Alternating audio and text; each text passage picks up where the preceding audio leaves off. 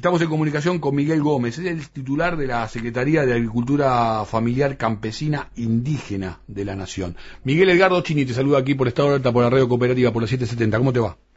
¿Qué tal? ¿Cómo estás? Buenas tardes. Gracias por atendernos, ¿eh? No, por favor. ¿Por qué no se termina de aplicar esta ley este, y en todo caso, qué implicaría su aplicación concreta?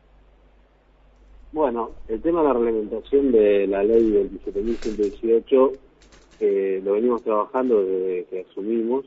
La, la cuestión hoy está en la situación presupuestaria, es que esta ley debe salir con presupuesto y se está discutiendo en este momento eh, el presupuesto que debería tener, ¿no?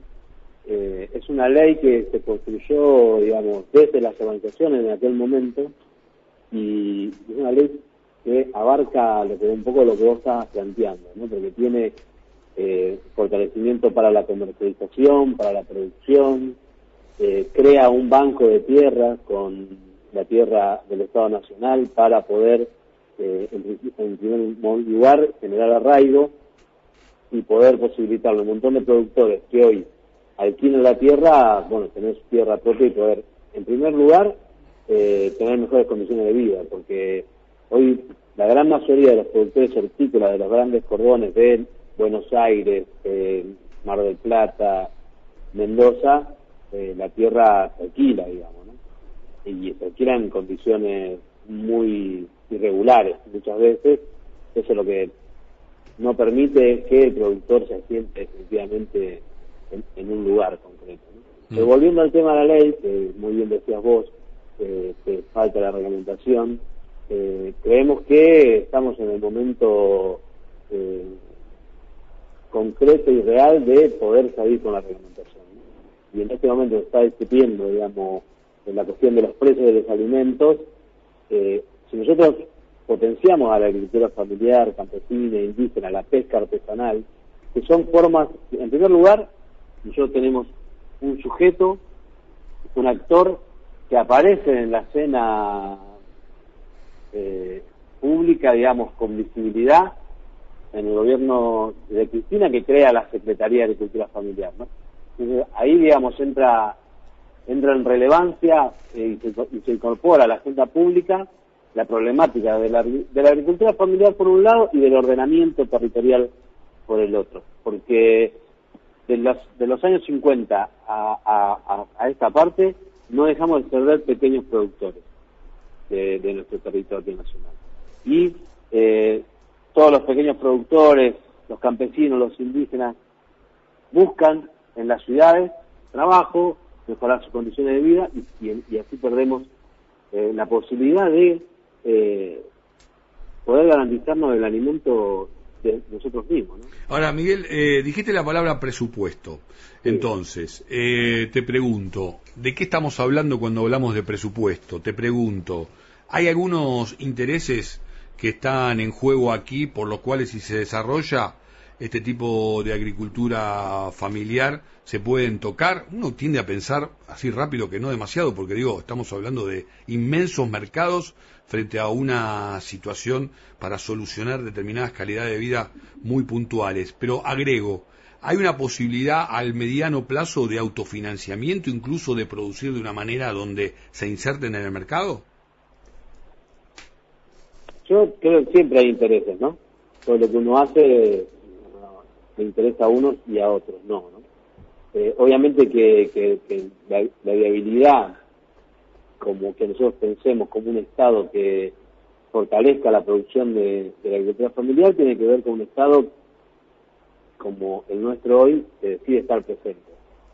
Después están las condiciones reales que uno tenga o no de determinar qué cantidad de presupuesto para determinados lugares que vos tenés que poner para dinamizar la economía y dinamizar, digamos, el flujo productivo.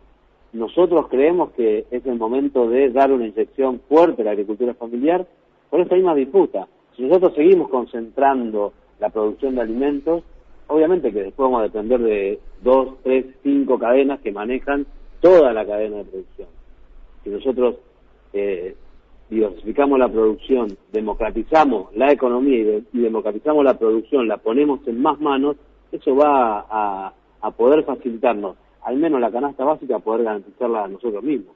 A ver, eh, ¿qué intereses te parece que toca y por qué entendés vos que hay una demora? Yo trataría de ir al fondo de la cuestión independientemente de tal o cual sector político, porque en medio de esta discusión, como vos recién hablabas, este, está el tema de los precios también, pero también está el de la mejor alimentación, ¿no? Con la ley mal, llamada ley de, de, etiquetado. Este, ¿Cuánto de esto juega también, eh, Miguel, en esta, en esta cuestión? Y en todo caso, si vos crees, vos decías que llegó el momento indicado, no sé si fue exactamente la palabra, eh, y si digo, si llegó el momento indicado, ¿qué sería? ¿Antes de fin de año?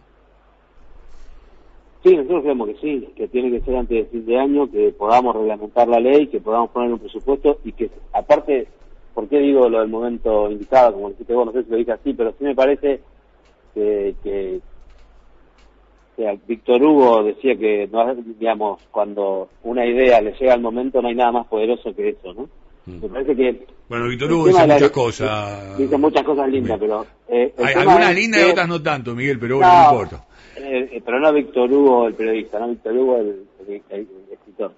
Eh, yo lo que digo es, que, ¿por qué te digo que ha llegado el momento? Porque nosotros venimos de cuatro años de otra gestión que no confiaba o no, o no creía en este sector de la agricultura familiar, mm. porque, te digo, nuestra Secretaría, obviamente que tiene desarrollo a lo largo y ancho de nuestro país y fueron despedidos más de la mitad de la planta eh, que trabajaba en la agricultura familiar. Nosotros pudimos reincorporar, eh, se echaron 1.200 personas y nosotros pudimos recuperar 400 y pico porque mucha gente, hoy nos faltan 70 compañeros, compañeras, técnicos de la agricultura familiar técnicos, digamos, de, la Secretaría que podrían estar en condiciones que... Está bien, pero si, el proyecto pasó por, por, las cámaras...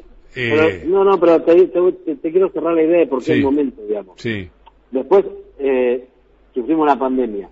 Y ahí mm, mm. empezó, digamos, fuimos, este sector fue fueron trabajadores esenciales. El proyecto pasó por las cámaras, hoy está la discusión del presupuesto. Mm. Seguramente toca algunos intereses de los productores concentrados de alimentos y eso puede ser o no influir, pero la decisión es política. Y hoy la decisión la tenemos nosotros, que somos los que estamos gestionando el Estado. Bien. Eh, tenemos que hacer el esfuerzo de ponerle presupuesto a esta ley mm. para poder empezar un proceso eh, de producción de la agricultura familiar que pueda, porque realmente lo puede, tiene la potencialidad de abastecer eh, a nuestro pueblo de alimentos. Y ahí, como bien decía vos, de alimentos sanos. Porque otra de las características que tiene la agricultura familiar es que cuida el ambiente donde produce. Porque el productor vive en el predio que está produciendo, que vos cuidás tu casa. No como nos dice el Papa Francisco va a la casa común, uno cuida su lugar. No, es que hoy, hay que volver a muchas cuestiones de, pueblos originarios incluso, y voy a ir, me estoy, quedando sin, tiempo, pero te quiero hacer una última pregunta y, necesito que, que sea lo más sintético posible en la respuesta. Antes quiero comentarte que ojalá tuviéramos la cámara cuando hablamos de Víctor Hugo, porque también fue una intención de jocosa de, tomar el tema. Pero, eh, digo, eh, la Secretaría se llama Agricultura Familiar Campesina Indígena. Y hoy hay una situación muy particular con los pueblos indígenas y quiero que vos eh, comentes algo al respecto, hasta qué punto se involucra en medio de esta situación que también tiene que ver con disputas territoriales. Nosotros tenemos una dirección de, tierra, ¿no? que está trabajando muy fuertemente todo el tema de eh, los intentos de desalojo que hubo en, nuestro país en este tiempo de pandemia. No hubo más de ciento, ya 150. Hubo 135 la semana hace 15 días y hoy llegamos a 152 eh, cuestiones de desalojo. Me parece que hay, eh, y si ustedes han escuchado al ministro Julián Domínguez últimamente, él plantea muy fuerte trabajar eh, en ir viendo un proceso de legalizar los títulos de propiedad de los pueblos originarios, la, posición colectiva de la tierra. Hay que, digamos, tiene que salir otra de las leyes también importantes, que es la prórroga de la 27, de 2660, que es la, es la posibilidad de hacer un registro de las tierras que tienen los pueblos originarios, hacer un relevamiento.